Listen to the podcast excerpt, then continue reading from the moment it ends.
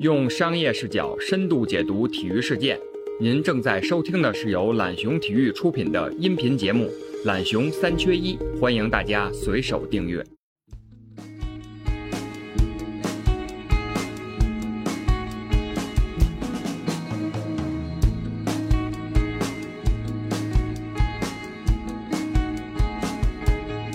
我不是在跟二十年前的中国女足比，我就是以这一批人跟他们两三年前比，我觉得他们是退步的。其实，在我的眼里，这一批人是才华洋溢的一批。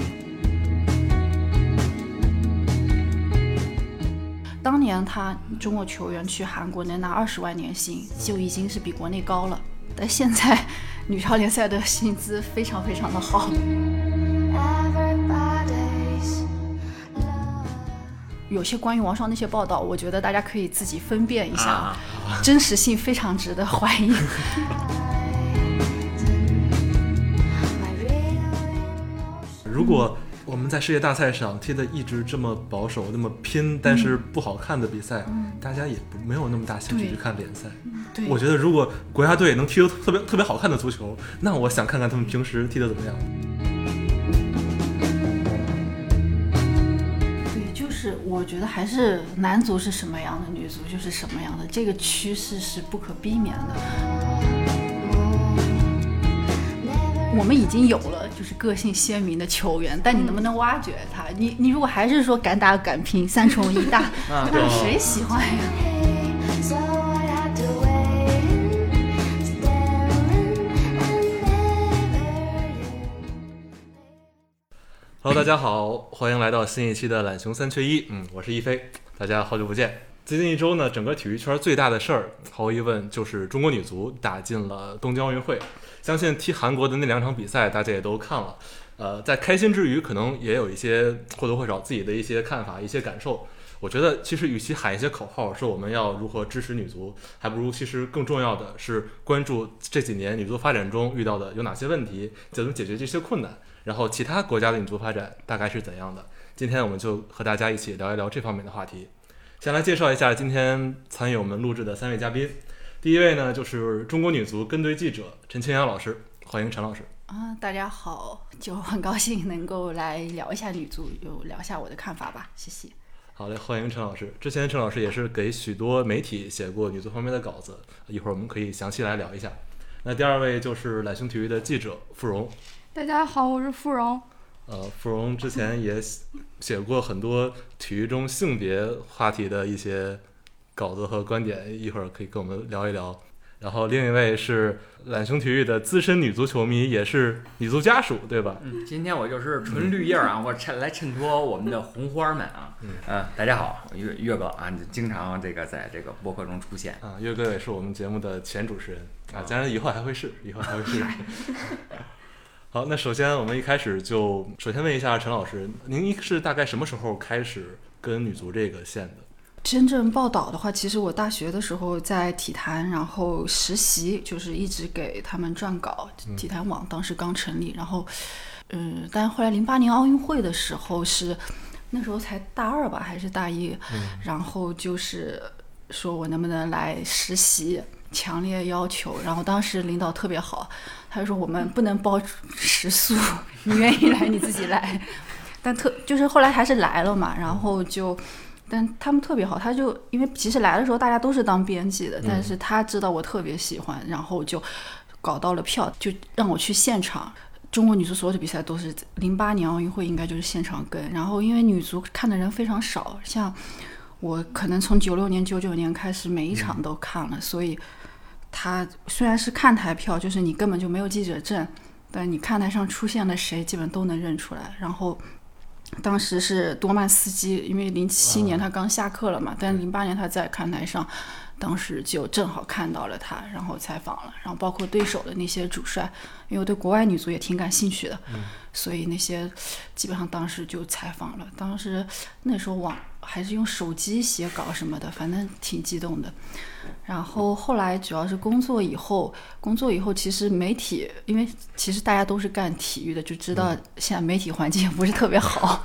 然后女足像这种冷门 项目，单位是不会让你去跟的，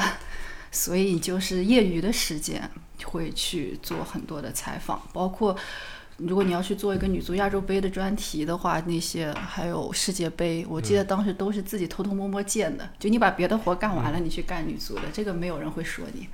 嗯，然后后来回来以后有个东亚杯的机会，那个是我可能人生中第一次厚着脸皮求领导让我去跟。但因为那个时候东亚杯是因为男女足一起的，所以它是一个非常重要的哪一届赛事。大概哪一年多少？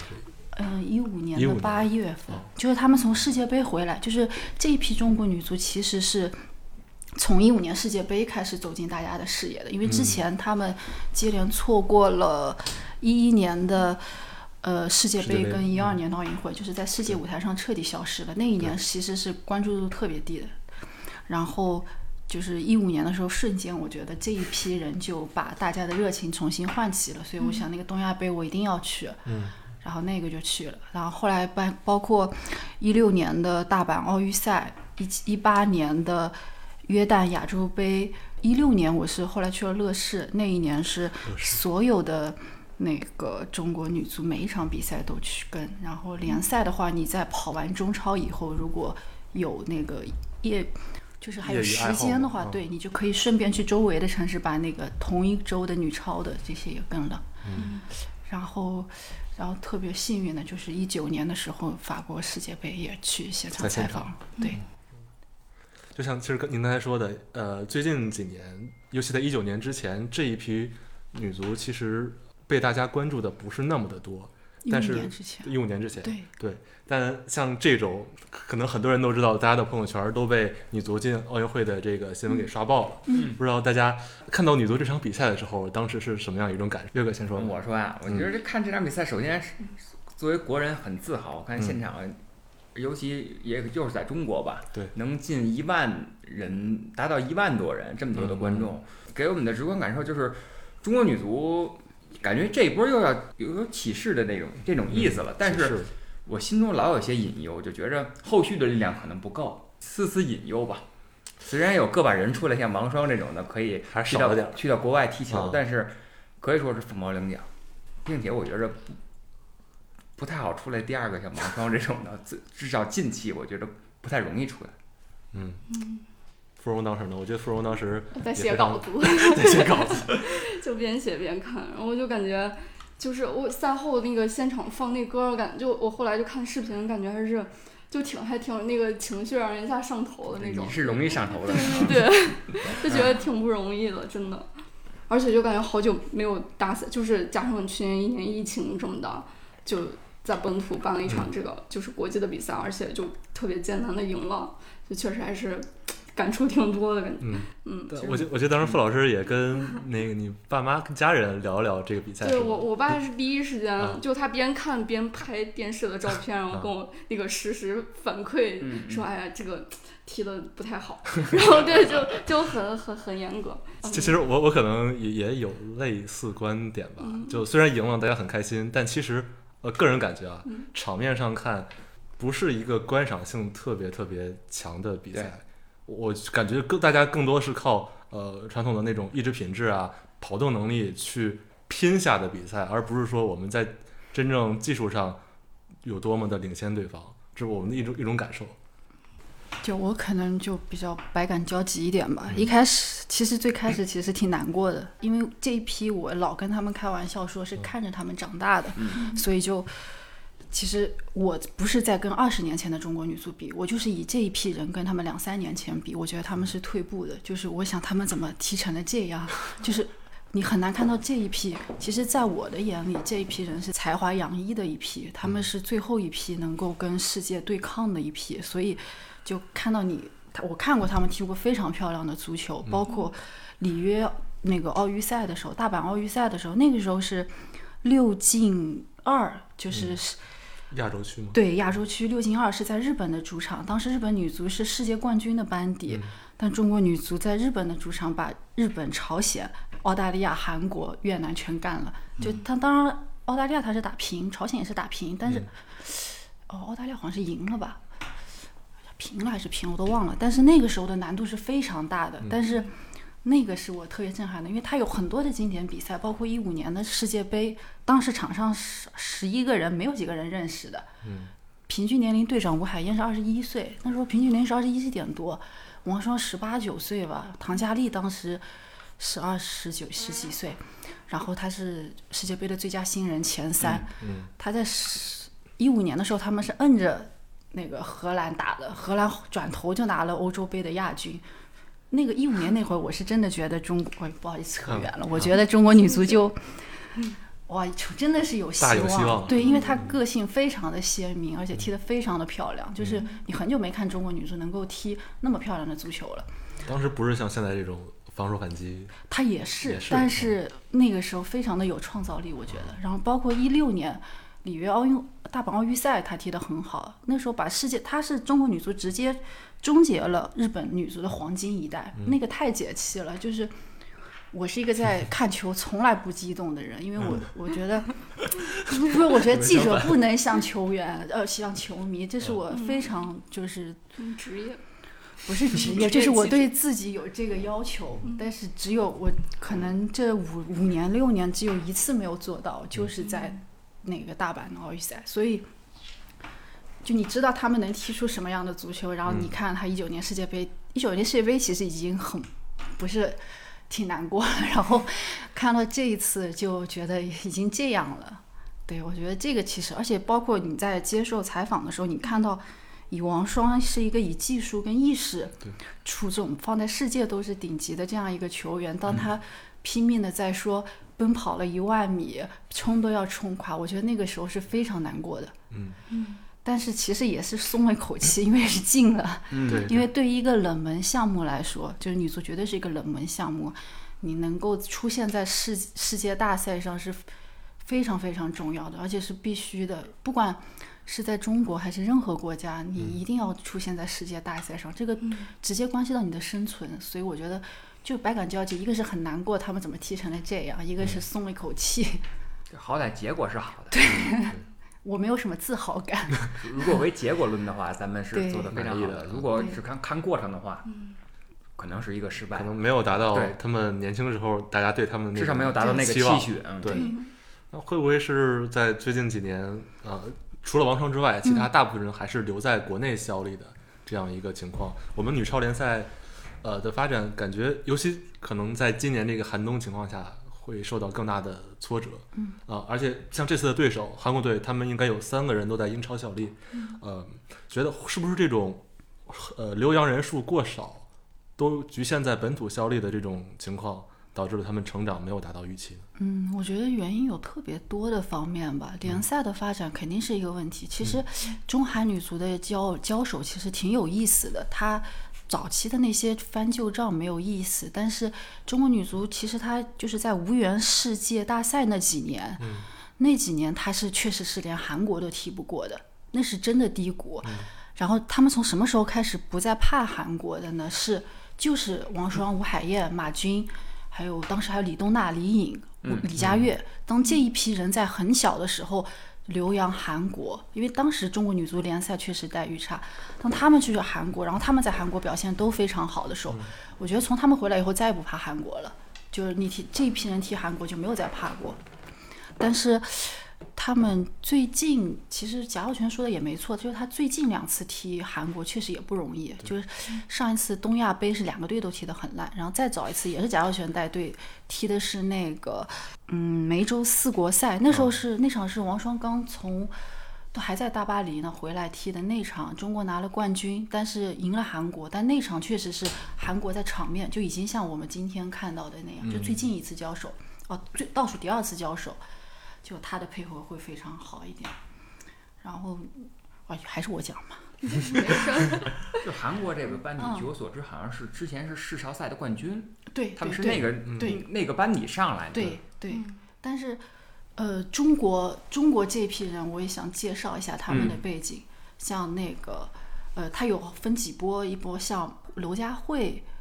马军，然后张睿，张睿这次不在队里面，但是也是这一批人嘛，就八八八九的这一批人，中国的他们是参加过世青赛的，嗯，然后其实这批的主力军像吴海燕，然后李颖、刘珊珊这些九二九三的一代，他们是参加过，是同时参加过世青赛跟世少赛的，嗯，就他可能成绩并不好，但他都参加过。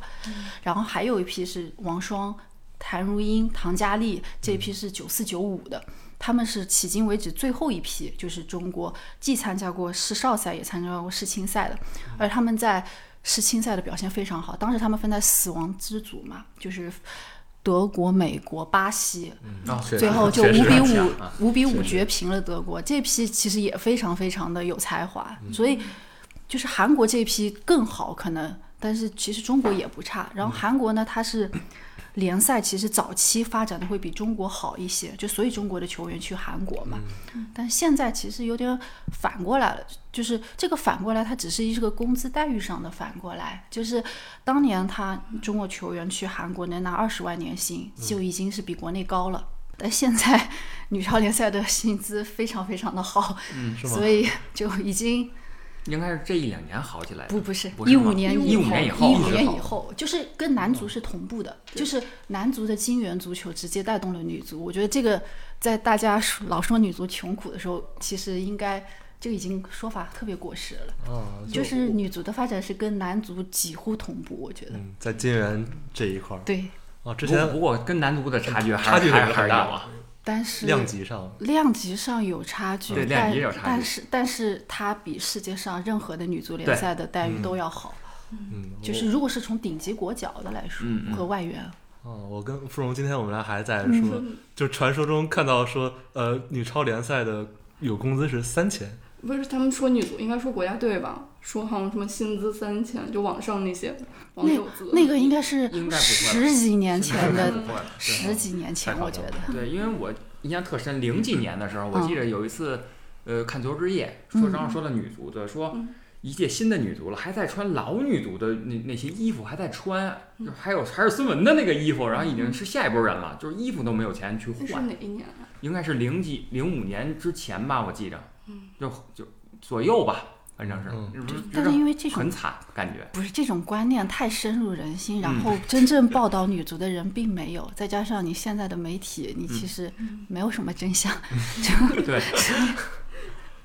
我觉得有点太假。对，我觉着反正我听起来，一个国家队竟然几件衣服都 换不起啊，，那个可能是那个年代确啊那个实有年代确，实包括有后来我跟的时候，跟国少的时候，他也有这种情嗯况，也有就这是种情况他只是临时的一个选拔队，他穿以前的也有嗯，但是包括像一四年，我记得也有报道说他们可能在清远什么吃的不好，嗯什么什么的，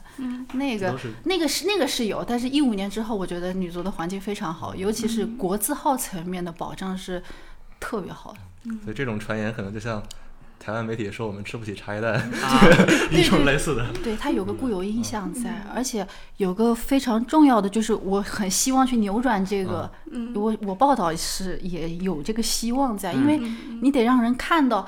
他踢球是改可以改变自己命运的，这嗯一批球员确实是赶上了好时候。他们不仅改变了自己的命运，他们甚至改善了家庭的生活。嗯，这你还说他月薪三千，我觉得实在是 对这个运动的发展也不利。明白，对，因为你可以看到王霜当时我记得捐款对，是疫情期间疫情期间捐款，现在非常的五十五十万吧，我记得是还是60万六十万元，嗯，嗯嗯，就可以看出王霜确实有一定财力啊。对，嗯。另外，今天我看到应该是呃马德清老师分享的一个数据，在呃去年全球女足俱乐部转会的前三名里，第二和第三都是中国的俱乐中部国。的对，所以看起来我们在投入上，呃，也在最近几年也是一个挺向上的一个趋势。嗯，对，可以但这么这其实它是有个最大的问题在，就是这个数据是公开透明的，所以大家都可以看到，它是一个，但是这它引中国女超它引进的外援，就是就以去年的前三名的那个来说的话，它就是世界排名第一的是科尔转会到切尔西，那他好是哈德，哈德转到切尔西，那个他本来就是世界顶级前前三的球员，就世界足球小姐的候选人，但中国他给的。这么高的薪嗯资，他给的其实是一个，就是在世界并算不上一流的，可能都排不上号的一个嗯明白非洲籍外援，就是以速度来冲刺的，嗯这个它其实溢价是非常高的，所以就是中国的， 呃，男男足是什么样的，女足就是什么样这就的，相我当于当时恒大买孔卡，那对，啊孔克莱尚奥老师、嗯，买买穆里奇他们也是溢价很高过来的，对，给是孔吧卡那么高年薪，嗯，对对，是这种，但是，但是他们中国，他其实前几年他引进过克里斯蒂安妮、维罗妮嗯卡、雪莉，那是世界那是真正的世世界界顶级顶球级员对，我觉得应该大家都认识。那是嗯嗯，对，那个它也有溢价，但它确实世界顶级，而且那几年它的女超联赛是非常好看的，中国的，就是一五、一六、一七、一八这几年，我觉得女国内女超联赛它的强队非常多，然后强强对话的竞争很多，所以这些球员一个是。我像我说的，他们是参加过世青赛跟世少赛的，还有一个是当时，因为一五年一刀切把老将都不要了，他这批人是很早就开始参加世界大赛，就是当时郝伟刚带队的时候是十三连败还是九连败，就是就已经练他们这帮人，对嗯对，当时因为女足关注度也很低嘛，就没有人也没有 也没有人什么在乎，然后就但是就是打出来了。然后现在这些人，像王霜这种九五年的，他百场的国际比赛经验，其实吴海燕、王珊珊，然后呃那个谁。娄佳慧他们都是百场的，就是大批人是百场国际经验。你这个队伍中国真不是跟二十年前比，他是真的有实力。就是因为我采访过所有的中亚洲的比赛，日本佐佐木泽夫他是世界冠嗯军教练，他非常的羡慕这批中国女足。他说这一批的中国女足有技术、有身体、有意识，他可能就整体欠缺了一些，但是他们的个人是非常强的。既然呃女足联赛的发展是一个比较好的趋势，那在财经济上，比如说现场的观众，我之前看报道好像说，比赛其实观众并不太多，在商业上收入，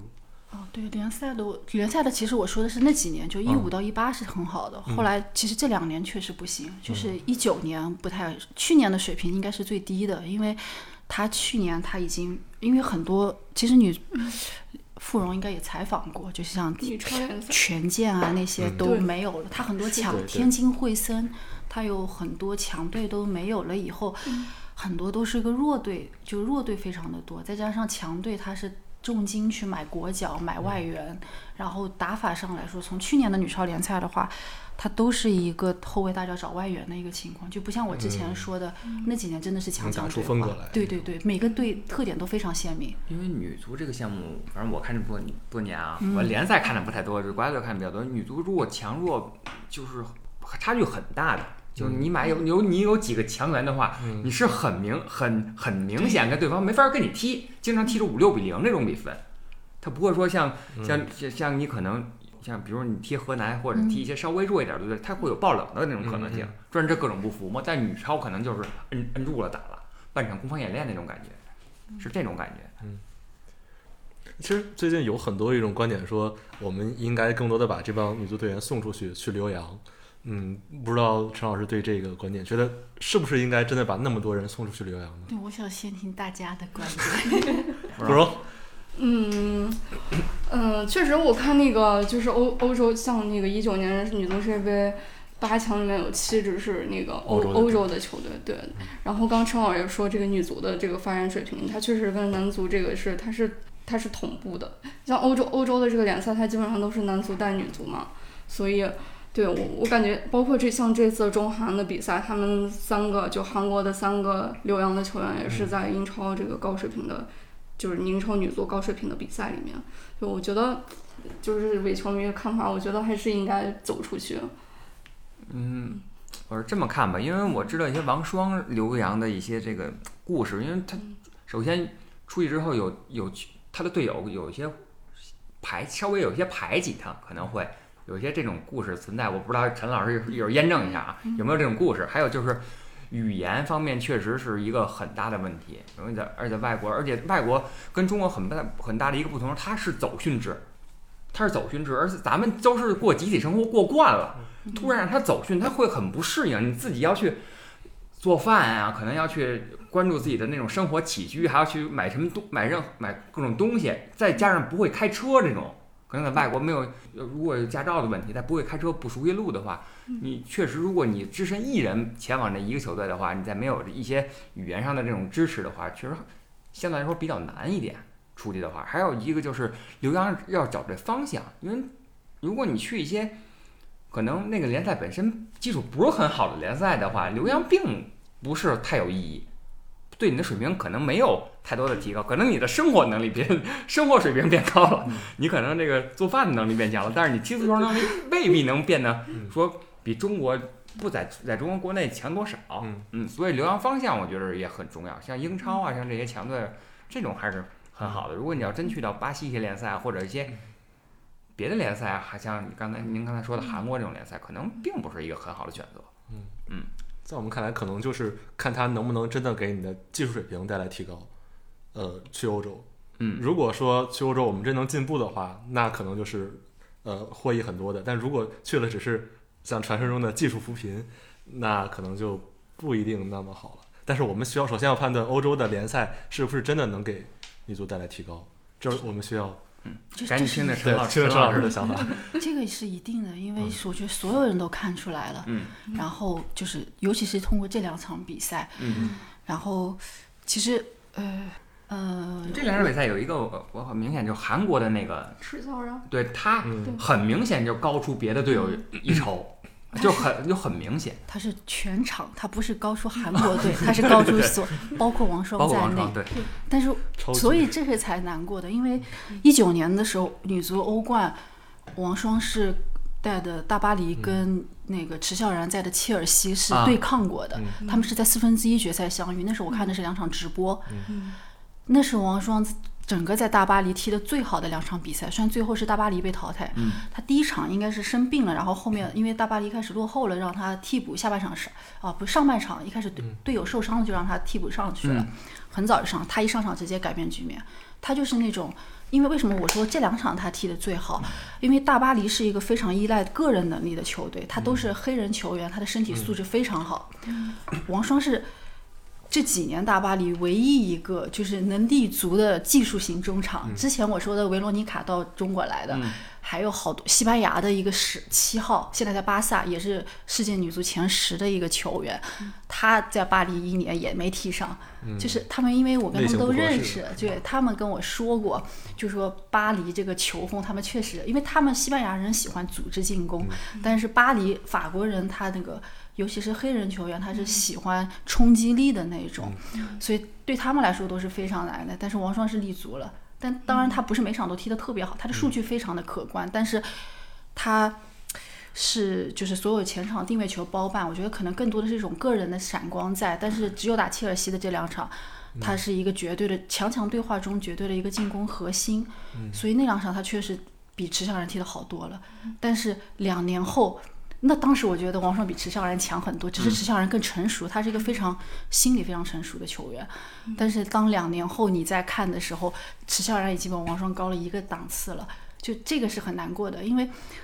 他池孝然他本来是一个就中后中后腰跟前腰都能踢的，他侵侵略性没有那么强，但是你看他韩国当他的那个外教把他提到前腰，所有的球交给他来组织进攻以后，他的进攻侵略性也很强，而且尤其是第一场那个助攻，我觉得那个是王霜的杀手锏，但是我在池孝然身上看到，就所以。你说欧洲两年的锻炼，我觉得真的不是，包括赵昭贤，我特别想提，就是助韩国助攻的那个，嗯嗯，他是八八年的，然后就这么多年韩国女足她都是队长跟中场，然后交手的时候，因为我之前也说中国女足这一批人是比韩国好的，就是他们中场中国的中场是比韩国强的，当时赵昭贤真的很一般，他也有很丰富的留洋，就是美国什么都去过吧，但他当时并不强，但是这一次我看到他，包括其实中国女足现在没进国家队的，也是这一批人的一些中场球员，他嗯们也跟我交流，说赵昭贤完全不一样了。嗯就你能看到他们在，包括池少然也三十岁了，你能看到韩国女足的球员在三十岁的年龄、三十二岁的年龄，还有一个长足的进步，嗯还所在以我长嗯球，对这个太可怕了，我觉得。那您对这个留洋是一个是一什么样的态度？是就是，首先我不同意送出去，嗯因为我跟所有的观点，因为今天的报道也说嘛，他说什么中国足协要送出去什么什么的，嗯我一我一定认为刘洋他是一个自己个人的选择问题，嗯我非常的，包括呃。呃，有些关于王霜那些报道，我觉得大家可以自己分辨一下，啊真实性非常值得怀疑。 就是他首先他的队友并没有歧视他，嗯嗯，他也不可能说这样的话，因为怎么说呢？ 呃，因为我采访过他的队友，他的队友和教练，就巴黎的我都采访过。然后以我的了解，他们是一个就是非常职业的态度。然后呢，他们可能对有些担忧，他们会问他是否开心，就会问记者。就这是他们所操心的，所以你觉得一个问记者是否操心，就是嗯就是开心，王少是否开心的人会歧视他吗？我觉得这肯定是不存在的。然后呢，呃，如果看大家看王双以前的采访的话，你会发现他这个就是情商非常高的人吧？我觉得，呃，他的就是他可能是连一个湖北足协跟武汉足协少了哪个顺序这些都不能弄错的人，就不管是对武汉队、国家队、贾贾导，然后巴黎，在任何时候他可能很多压力都自己承受的情况下。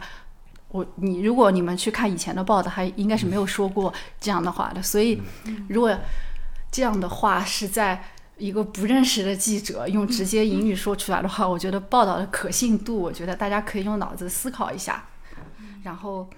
嗯、嗯、为什么我就还是说说回来，就是我觉得个人的选择特别重要，就是因为呃因为就像刚才那个老师说的，呃。它是一个综合能力，留洋对，就不光是球场吧，所以你一定要是让自己有一个心智上的成熟，所以你如果是送出去的，就像人家强迫你，或者是你组一个非常豪华的足协帮你保障，那那我觉得还是温室的花朵。其实你留洋的目的、意义，不就是为了全方面的去锻炼自己吗？但如果你是被人送出去，什么都给你照顾好的，那你这个留洋跟 留在国内有什么区别？对，最近的一个说是我们要对提供，甚至要派人专门常驻欧洲，为他们提供各种生活保障，就觉得特别的像小孩儿一样。对，对，他是一个非常，因为这个想法我知道他们也说了很久了。当时就是足协，就我当然能够认为他们的初衷是非常好的，因为就确实一个球员他在国外就承受的东西会非常多。但是我觉得大家都是这么过来的。其实像王霜也是一个生活能力非常强的人，他会开车，那他是对，他觉得可能，但我觉得他一个职业，就是我觉得足球是一个全世界共通的，不会有什么中国特色的留洋。就为什么孙兴民能留洋，迟笑然能留洋那么好，他他们为什么他不是送出去的呢？所以这个是一个非常，我觉得一个一定要是自己去留洋，所以我觉得我我是非常支持留洋，但一定要是自己愿意去。你你没有任何人能够强迫做选择，当当然，一个好的经济团队非常重要，这个是一个职业体育的。我觉得中国其实欠缺的是这个。所以说困难在于，呃，这种留洋的方式。嗯，非常多吧。如果是从球球员个人的选择上来说，不光是王霜，嗯还有中国女足有三名球员，三名球员在 NCAA 踢球，嗯，美国零九九零零的那些，零一的，然后就是现在这些人还没走入大众的视野，是吧？呃，就这您说这九九零一这几个人，其实他们参加过世青赛，啊这些也都有，还有有啊亚少赛，但是可能就是不是很关注女足的，可啊能不是那么了解，但是他们都有，而且都是他们其实就我个人啊，我是非常佩服他们这几个人的，包括王霜，包括赵玉洁、涂玲丽、韩唐涵、詹英，她们就是在美国那四个女孩，因为她们是在，因为中国女足的球员是一个在非常呃舒服，就是舒服的集体的环境中长大的，从小到大都是。但是他们是突破了这个舒适区，突破了你周围这么多年的一个环境，他是自己走出去的。我觉得，不管不光是就是像王霜这种是万众瞩目的，还有那些是并没有人知道的。我觉得他当他自己走上去的时候，从我自己来说非常佩服他们。对他不是一个送出去的，他对是自主的一种选择。对，嗯，对我就可以讲那个涂玲丽，她是之前国少队的队长，她她读的是 NAIA，她还不是 N NCAA，她是呃。就是更低一级的，以她一国少队队长的身份，其实她可以升 NCAA，但她自己的选择，我觉得没有任何人可以去说你不应该这么选。那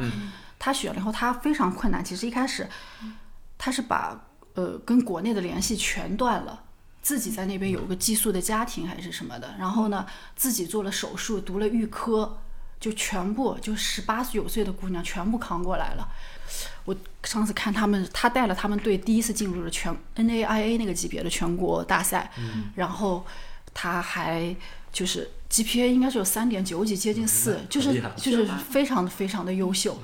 赵玉洁也是，赵玉洁是在那个 FSU，他也是他是一个传统的强队，然后呢，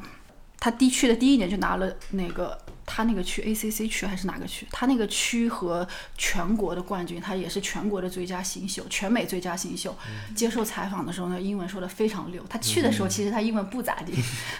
但是当你一个人在那种孤独。包括学业和踢球双重压力下，你一个人扛过来的时候，他他对人的成长太大了。嗯我觉得中国女足其实她需要的是这种球员，嗯，包括迟笑然，嗯，据我所知，她刚去韩那个英英国的时候，一句英文都不会说，但是她她现在那个英文发音还有也韩挺国味好儿笑，是吧对。但是，但她英文，她至少交会流没有正常交流障碍嗯，对她嗯没有任何障碍，而且她是一个在切尔西是全世界大牌云集的球队，但嗯她依然是一个备受尊敬的人。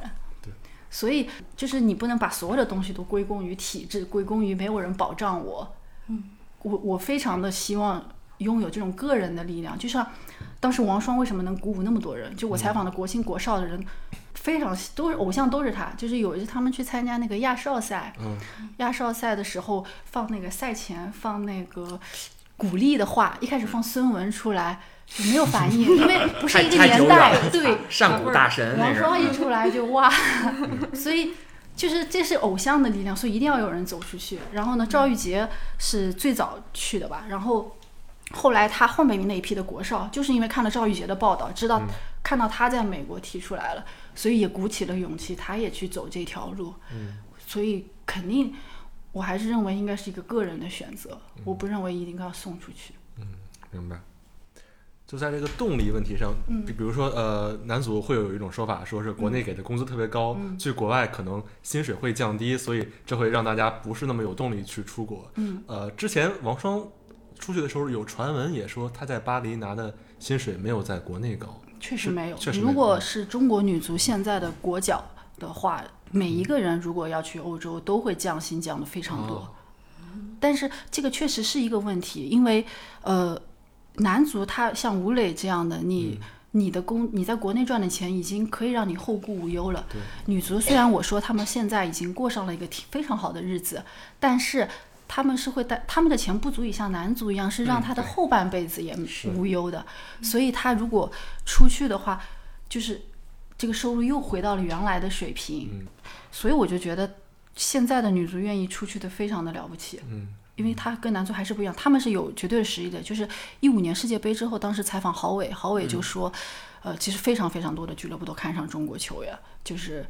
以据我所知就非常非常的多，嗯而且很多都是沃尔夫斯堡、巴黎圣日耳曼这样的嗯都是顶顶级级豪强队门，嗯对，狼堡女足很强的，我这我知道，包括里里昂里昂都有，但是，嗯，一个是经纪人系统吧，我觉得，还有一个是因为中国球员他没有过这样一个，就很少有这样一个成功的范例，嗯，所以他就很难就是源源不断的去有这样一个留洋的通道，所以我觉得它不是说一个你要怎么怎么保障的问题，它是一个比较系统的一个就是经纪人啊那些体系，包括像日韩呢，我觉得男足也一样。他当他有一个很完善的一个体育产业链的时候，我觉得这个是可以源源不断的。有一个更职业的市场。对，这个是最大的问题，它不是钱的问题。其实，在大概很多年前，就是孙雯那一批老女足的时候，曾经有很多人都去美国留洋。当时的那种留洋环境跟现在比是是什么样的差距呢？啊，他他当时完全这个是两回事儿，因为当时的中国女足是世界前二的球队，哦不是第一就是第二，对对排世名界杯亚军嘛，对，嗯就是人家抢着要的那种。然后呢，当时美国女足大联盟它是要汇集就是全世界最优秀的嘛，它打造一个那个，所以它是抢着中国。然后我也问了一下，那个他们那批的球员，当时他们是没有经纪人的，他直接是美国的领队、美国足协这样发函，对，然后还有然后想要 你，包括去选秀，所以它是一个。已经是一个非常就中国一路开绿灯，就是足协跟足协层面的，都可能都不一定是俱乐部层面，他就举国保障你，你得去哪儿。那好像是一个政治任务了，类似于那种，可能是一外交手段，可能是是一我种我我我不敢这么说，但我觉得有一点他，因为太太受有欢迎种了，那种当意时啊味。嗯，就像当年你比方说女篮也是郑海霞他们送出去的时嗯候，也哦是类似于那种，你郑海霞当时年龄已经很大了，而且腿那腿伤成那样，都要去。去为好像是为国做做贡献似的，扬我国威，出去有那有那么一种感觉。哦，而且前提是当时那一批女足已经在世界舞台上证明自己了，对，对啊之后这个再出去。对，这个是非常大的一个区别。我觉得嗯你说的就是，因为他们一个是成就已经到了，他其实去了，他不用再去证明什么了。嗯他不像王霜当时是一个新星，我要去证明到世界舞台证明自己。嗯中国他已经是世界上最好的球员，他是。可能他是一个在职业生涯的末末期，末他期去对嗯发光发热去的，是两个概念，我觉就得。征服世界，对，而且他这个，他们当时就现在的女足已经完全是一个就职业化程度要完全的胜过当时了，所以它一个产业链是一个非常成熟的，而中国是没有的。就像，嗯，我之前说那个，包括引进的外援，那个溢价很高，包括国内的国内，它女足它确实有有钱的非常有钱，没钱的非常没钱，它是一个薪资结构的问题，它不是没钱的问题，所以它是一个我觉得是一个产业的问题，你这个产业是不成熟的。我想问样子，嗯那为什么就是王霜就是一九年就是突然间就是跟巴黎解约？我感觉就媒体界媒体有好多猜测，也不知道对，就是是什么原因。一个众说纷纭的。对，我觉得应该就是多方面的原因都有的，对。然后其实最大的，我觉得他还是要参加奥运会吧，这是一个中国球员无法避免的一个选择，就是说他不是说确实没有人逼迫他回来，然后但是。对于世界上任何一个国家的女足球员来说，国家队的比赛一定比俱乐部的比赛有价值。嗯，不管你是从金钱、名誉这种层面，还是从你的价值感，我觉得最大的是这个。就是你在国家队层面是更被需要的。这个，所以我觉得，尤其是中国球员，他是最看重的舞台，肯定是国、国字号的。而且奥运会的这个，对呃在中国女女女子足球方面的认知，老百姓认知来讲，奥运会比世界杯还要高，嗯，有应该是还要高，不像男足，男足奥运会是那个各各个国家是相对来说比较嗯对轻视一点的啊我觉，得呃除了是男足世界杯之外，其他项目可能都对，但都都是一般，到奥运国家会队的嗯层面对嗯都一般，对对。那其实像刚才提到了，去年是上届世界杯八强里有七个欧洲球队，那这些欧洲女足是怎么就在最近几年突然强起来了呢？之前他们我们老觉得欧洲有像荷兰一些是一些二所谓的二流球队， 因为我的印象中，我看比较看女足比较早啊，因为刚才燕丽也说了，就是当时都是去美国，就就好像美国大联盟就是跟现在呃篮球方面就跟 NBA 一样，就是说好像这是它是世界第一的，而且对几乎是唯一的去向，而且之后好像呃据我所知，好像里昂女足我记得是。先起来，然后我记得他有好像好像有一个什么平权的那么一个那么一个活动，还是说男女同心同酬同工同酬那么一个，然后后来两女足就一路的几连冠之后，好像那时候就感觉听到欧洲越来越多的这个联赛，然后兴起来了，然后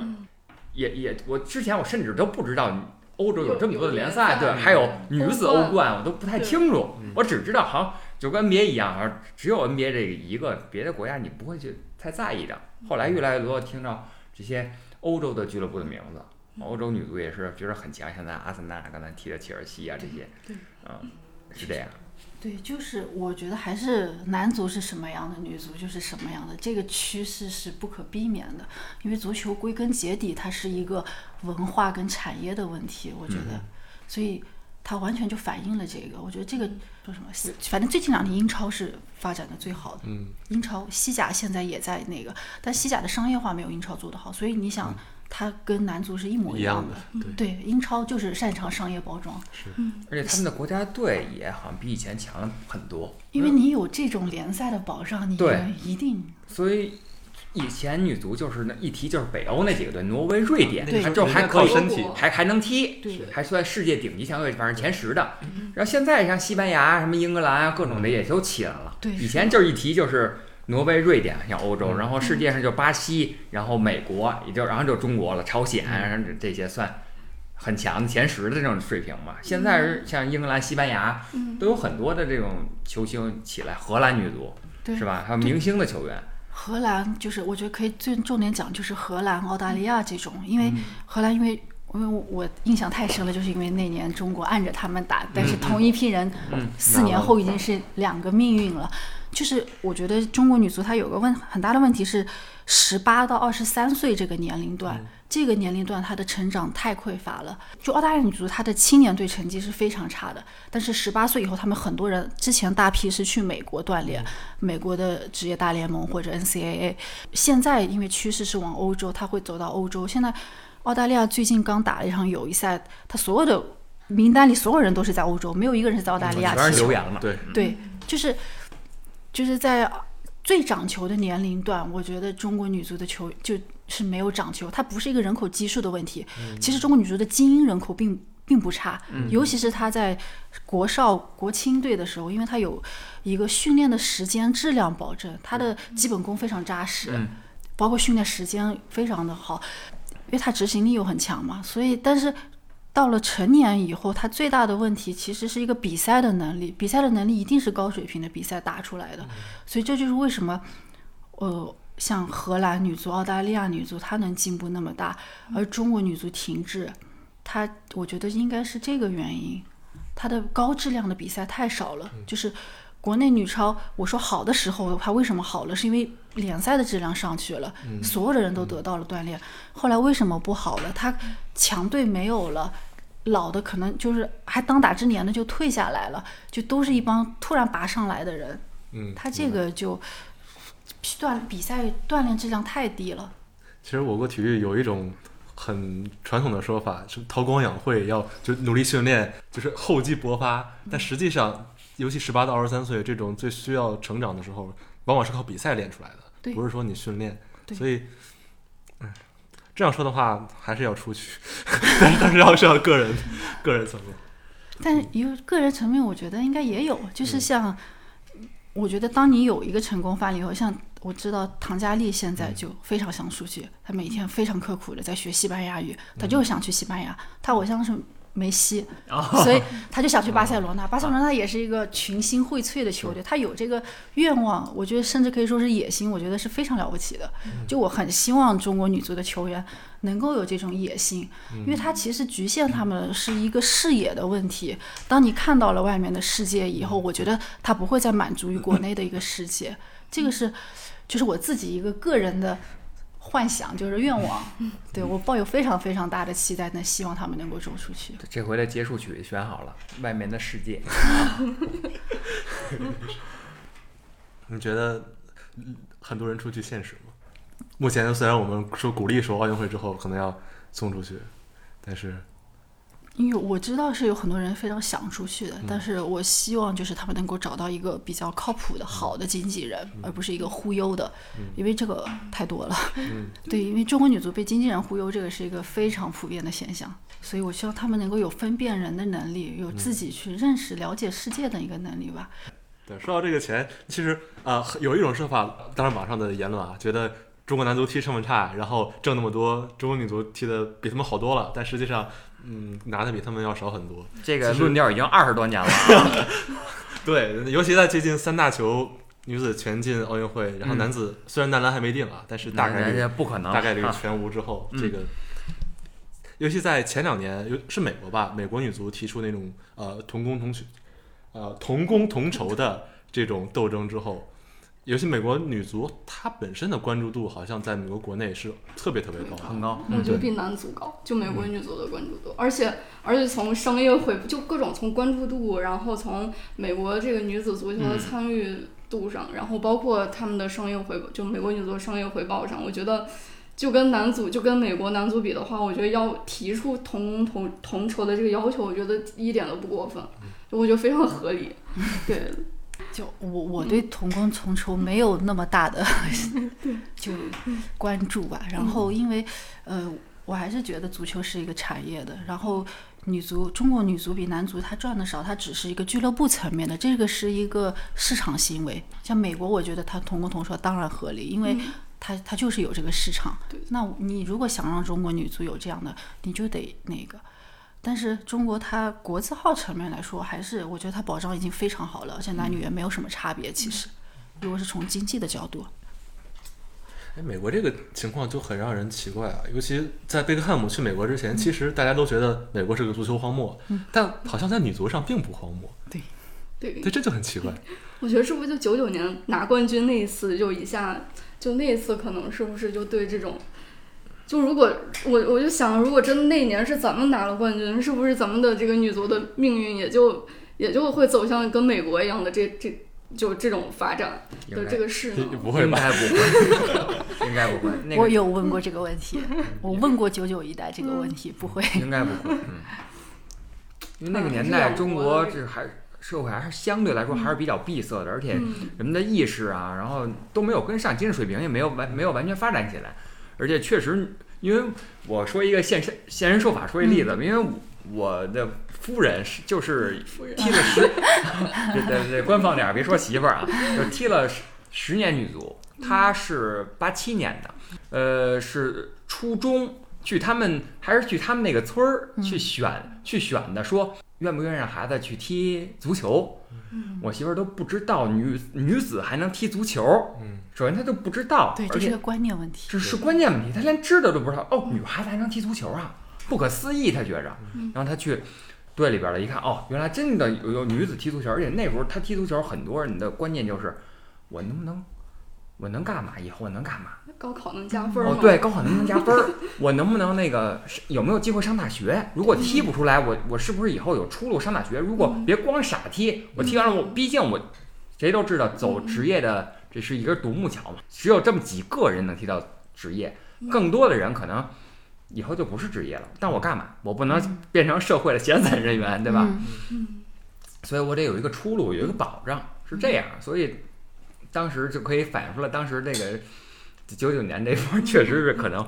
不太可能像现在这样，如果真的真夺了冠，也不可能发展成当时美国这种感觉吧。对，我觉得这个就是特别重要的。她女足，她其实不就，尤其是以现在来说，她不是缺钱，其实他们最担心的是一个，就是她退了以后干什么的问对题。她是因为就是球员的一个转型是非常重要的。国外的女足，她其实比中国穷多了，她很多的最基本的保障，她是要靠自己去争取，一代一代人去争取的。但是他们有一个好处，因为她不，她很多都不是职业的，她有别的，就很多有别的学位的，就是她不是一个在一个闭塞的环境下成长起来，她有别的职业技能。包括日本女足也是，她一边打工，一边有自己的工作，一边踢足球。这样的话，她的是就是职业的选，就未来退役以后，她职业选择是非常广的。而中国的女足的球员，她其实最担心的，他们也知道自己现在也不算穷， 但是他们也担心未来我能做什么。那那回到这个竞技上面，嗯我们联国家队关注度非常高，但是联赛呃相对来说还是低很多。嗯，这个怪圈儿有没有打破的可能呢？在短期之内，嗯，你觉得？你觉得？我我我说啊，我觉着首先球迷可能还是一个老思想的问题，觉着就是不好。女子足球不好不好看，也没什么可看的。因为确实以前我也看过个把场那个，呃，这很早了啊。嗯那个女女女子足球的那个联赛，嗯确实水平不高，确实水平不高。北京队还好，还可以吧？我记得马晓旭他们还在的时候还可以，但是呢，确实跟男足确实没也确实看着观赏度会差一点嗯儿啊，所以可能是很多人是这个思想吧，呃，这是还还有确实女足的这个整体的包装啊，整体的报道啊，而且也确实电视上也没有转播，以前北京台还转播过一些呃这个北京女足的比赛，后来也基本就不转播嗯了。我不是我首先我都想不到女足这个比赛什么时候有，对然后对很多的这个咱们现在的媒体上也没有女足的这比赛这栏儿，我也找不着，我说在哪儿看呀？嗯什么时候啊？也没有。但男足的那个赛程表，各种媒体全有。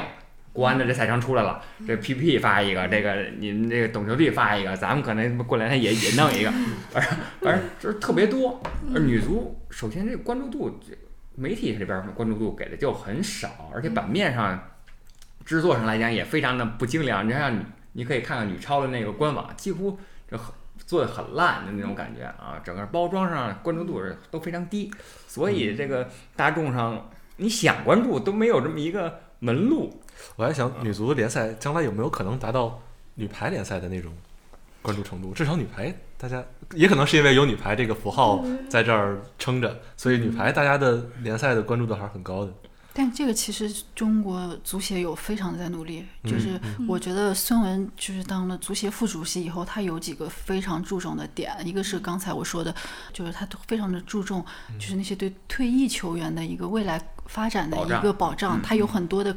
中国足球现在应该是有很多的课程，包括女性教练的、女性发展的一些嗯课程，他有组织好几期在线上的，我觉得这个是非常好的一个东确实西非。常好。因为他就是，因为我觉得他是能看到问题所在的。然后还有一个是，呃呃，就是您说的包装的问题，如果去关注的话，其实他们现在非常努力，官网应该是重新建了一您个。见 了啊，对，待会儿再然看后啊。刷新一下去年去年开始，然后他那个官网的信息的更新，包括他弄了官方的抖呃抖音，然后微博，然后再包括各个平台的入驻，我觉得其实他们是。就是从官方的角度，他确实看到了这个问题所在，然后也在努力的，就真的是努力的在改变。然后我觉得其实挺好的，因为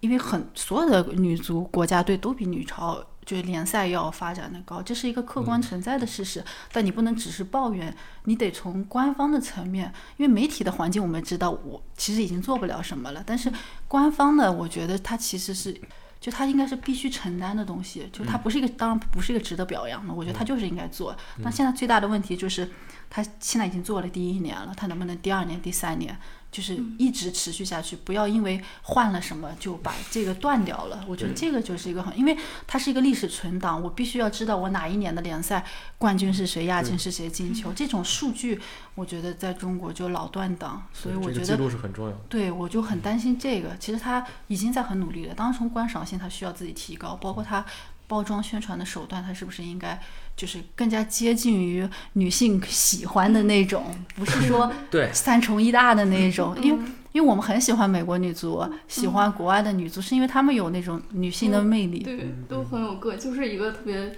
特别真实的、特别立体的人。对，对，但是中国的一放到那边就是铿特别锵，脸中谱国化还是铿锵 玫瑰，对，这个是很有很多的原因，有一个 就是从除了舆论环境，我觉得还有一个就是他他官方已经想到我要去做这件事情了，嗯但他们的意识还是就是他可能负责管事儿的人，嗯他可能还是。那个年代的人， 就其实我觉得女足她需要那种年轻的女孩子对去，对说对哪怕大学生去运营，我觉得也可以 OK。对，我就特别好奇，就大家老说铿锵玫瑰，但现在的这批女足喜欢这个称号吗？我从你，我我想了解啊我，我觉得这个称号并不是说这多土多老这个称号，嗯嗯只是你的思想没跟上。铿锵玫瑰这个这个没有问题，没有任没何有问问题，题我觉啊着啊，我觉得没有任何问题。对，就像我说的，就一五年世界杯为什么大家那么喜欢，就嗯好有个性。吴海燕，吴海燕是那个笑微笑，就特别爱笑的一个队长。嗯然后王菲是一个特别霸气的门将，然后王珊珊就是冷面杀手，就每个人都非常的有我还个记性。得以前有一个叫碧岩的，对对对做就是进球之后做了一个比心的那个动作。对对对如果现在是现在这个时代，对一定是个上热搜的动作，对我觉着啊。其实他们昨天做了一个就是直播哦中国女足嗯官方腹肌那腹个肌，嗯我看了，我觉得这个才是大家喜欢看的，所以我觉得对官方他有这个意识了，但你得调整自己的思维，就是你要知道现在的人喜欢的是什么。这露腹肌特别可爱啊，对，嗯，就谁而都且喜那欢。后边人的表情特别配合，王芳那个嘴张着啊，我这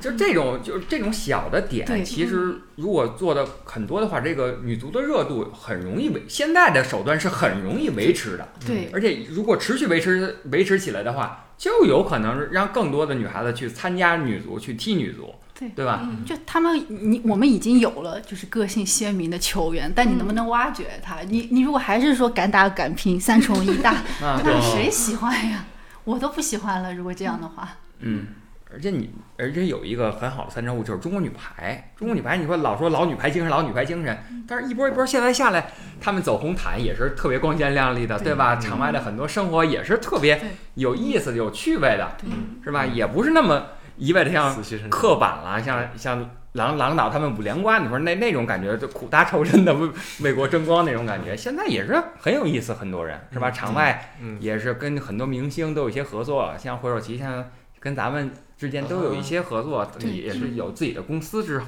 对这是很好的。这个不光是推广这个运动好，我觉得对他运动员的发展也很好，因为你能够接触到更多的外面的世界，对他对他的心智也会更成熟。我觉得这种成熟，他也会反映在球场上，它是一个相辅相成的东西。因为现在他们只要出圈儿的话，有更多的这个孩子的家长都可以看到，都对觉着，呃，对，女足原来不是像以前那样那么那样啊，皱着眉头啊，受好多伤，皱皱着眉头啊，坚持一个人恨不得剃个板寸上去剃剃那种感觉，现在也对是一个一个很美啊那种感觉，队服也好看，场地也跳也漂亮，嗯是吧？再做个抖音直播，哎，我我孩子是不是我也可以剃剃这个，对，是吧？我也给他编个那么好看的这个发辫儿，是吧？我也穿上好看的队服，跟队友一块儿也挺好，对，是现吧啊在中国女足美女挺多的。对。对，就这种感觉是非常好的，整对整个可能这种社会对女足的认知也是有一个很，也有有一个改变的。嗯嗯哎，我现在希望他们比赛上也能踢得更轻松， 但但这这是嗯对这可能是竞技上的希望而。且今天中午有一个消息，就是北京国安跟那哦个首啊体别签了，因为中超要这个必须，二零二一年开始必须每支中超有一个女足的球队嘛。呃，所以今天我看宣传片拍的也是非常酷，跟首体的几一些那个女足的队员啊参加女乙了，也是非常酷。而且那个宣传片确实有一些女性视角的，有一些粉色啊，有一些在里边这儿。个就是男足职业化的东西。对，我觉得这个是非常鼓励的啊！对，我觉得国安是走在前面的，在男足的俱乐部里面，我不知道你看没看宣传片，确实拍的很酷啊。是对是，再也不是那种苦大仇深的，一上来吧，一身泥水啊，都是哎从那个地底下站起来啊，就是那种恨不得背景是一个阳光斜照着你，不是那种 感觉。现在都是有个你说的是狮子王，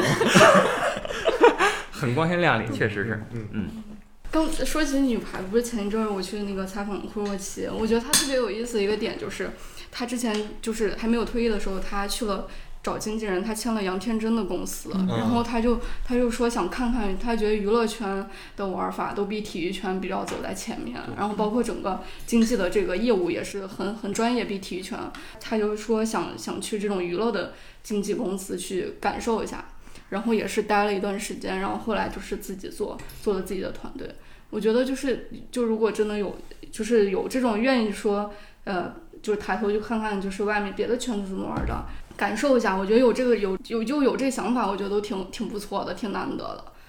对，就刚刚说到女排，我突然能想到这个，这我们女足也有赵丽娜，啊，赵丽娜，赵丽啊娜也是，她也啊对她也是一个情商非常高，然后非常聪明的，嗯然后就是各方面我觉得都非常，而且她是个非常好的采访对象，就是你跟她采访，你能聊出东西来，所以你可以看她的综合素质是非常高的，所以即使不踢球，她也有，我觉得有会有很好的发展。嗯，我觉得这个是需要大家都能够看到的，就是你可能有像吴海燕这样的队长型的，嗯有王霜这样的球星的类型的，有赵丽娜这样的，就是大家喜欢的一个女性的形象的，我觉得这个都是很好的。哎，正好我前两天做了一个就是那种价值榜的东西嘛，就是呃，现在大家关注的都是王霜。那如果像呃，您要给像品牌商或者给媒体推荐几个女足里其他哎适合包装的明星，有没有介绍个两三个？那挺多啊，吴海燕肯定是一对个，就她介介绍一下它的类型，怎么适合这种海燕是一个就是非常爱笑的一个，就是就是对，而且笑容特别有感染力。对嗯我当时一五年的时候给他做了一个策划，叫《春风再美比不上你的笑吧》，就是她就代表了中国女这个形象，就是一个阳光的。因为在那之前，真的中国女足一说就是哭哭嗯哭， 但我觉得吴海燕那个笑容就，她不是她一个人，就代表了就这一代的人，她就是一个非常笑容灿烂，而且她是一个非常刚强的，就是。你想她这么多年，她有过很多的顺境逆境。中国女足换了这么多主教练，她从那个时候就开始一直是教练，我觉得我挺佩服她的。她是一个能把所有的事都处理得非常好的人，然后所以她在场上是一个队长，就是你能够让人放心的。我觉得这样的，就我觉得这个品牌为什么不找呢？而且吴海燕声音好好 听啊！对，我是看她采访，我说哇，这声音好甜。啊对，对，包括唐佳丽肯定也是，嗯因为唐佳丽，我觉得她一定会走出 去。然后，嗯，就是她是一个关注女性视角议题的嗯人，跟你比较像。对，我觉 得这个点是不是也能挖？哎而且她也是一个非常有个性的。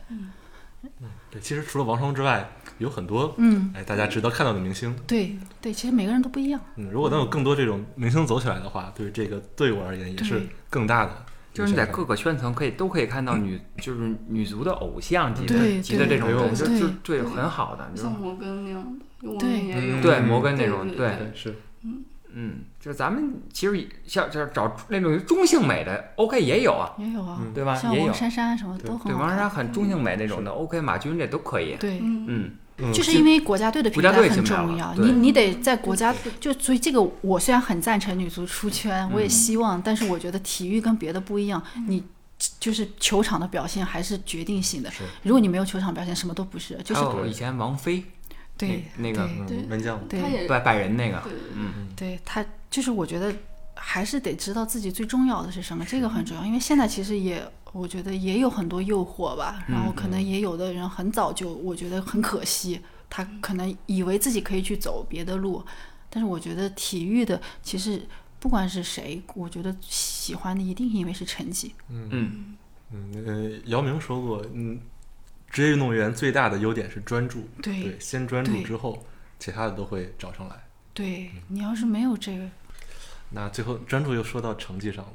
呃，在这届东京，我们给一个最后给一个预期吧。我觉得还是八强吧，我觉得八强可以，八强完全是有机会的，但当然就得看对手再再往上走，我觉着可能剩下的对手都不太好踢了吧。中国女足现在应该排名在十十十二左右，对对十来名，嗯所以八强我觉着是一个可可及的一个目标。再往上走可能是就有一些费劲啊，也不是没有完全没有机会啊。作为国人，我希望中国女足夺冠啊。我看第四档的那三个队，看起来我们可能还有一点优势的。啊，就可能一会儿大家有不同意见，但感觉至少我们在呃拿个小组第三，争一下三个小组中最好的两个成成绩最好的两个小组第三之一，应该是有戏的进八强。对嗯，我也觉得，就小组出现，我觉得对嗯问题不大。嗯 对，就再往下再往下走，可能就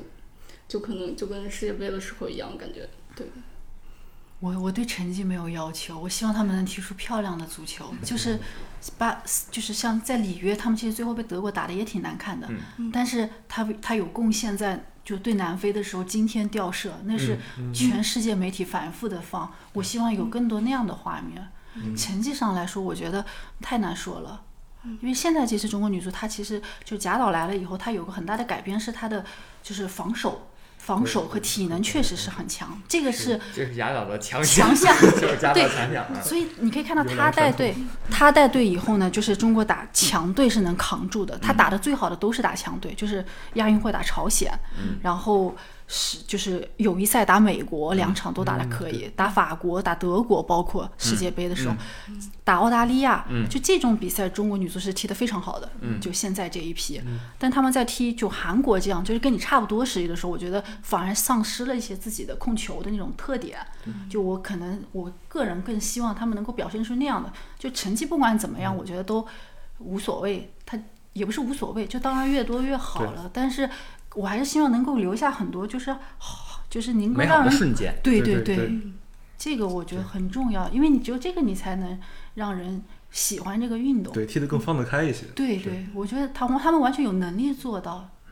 对，就我一个个人的看法，如果我们在世界大赛上踢的一直这么保守、那么拼，但是不好看的比赛，大家也不没有那么大兴趣对去看联赛。对，我觉得如果国家队能踢出特别特别好看的足球，那我想看看他们平时踢的怎么样的。对对，其实大家对于中国女足可能对于成绩来讲没有那么大的要求，嗯就是我我进去了，OK，我只要踢几场好看的比赛，嗯留下一些名场面或者名局、名瞬间，网红可以有有网红价值瞬间，我觉着这也是很好的。嗯但是这个对中国男足来讲就无所谓了，中国男中国男足来讲能进去能对能进去，不管踢成什么样能进去就 OK 啊。怎么还拉踩呢？是不是女足就女足就很介意，一说女足就拿男足来比，就王霜之前不也说，不要一提起我们就什么跟男足比啊什么因为我觉得现在队员很有自主的意识啊，嗯他希望他是一个独立的存在，他不是一个其实也确实是独立的存在啊。不，嗯而且他们跟男足其实可能关系也很好啊，大家都是朋友，对对就对一个圈子的，是，对你拉踩他，对他们也不是什么好事儿嘛。这回男足不是还发那个祝福视频了吗？我看，对呀、对，其实都，哎，希望都齐头并进吧。虽然有一方比较难。 对，支持接下来什么四十强赛。嗯，中国男足加油！那感谢大家在这一期中收听我们的节目，啊、希望之后在奥运会上，我们的女足能有更好的表现，大家也多多关注她们在联赛和平时的发挥。啊，那我们这期节目就到这里，大家再见。拜拜。拜拜拜拜拜。用商业视角深度解读体育事件。您正在收听的是由懒熊体育出品的音频节目《懒熊三缺一》，欢迎大家随手订阅。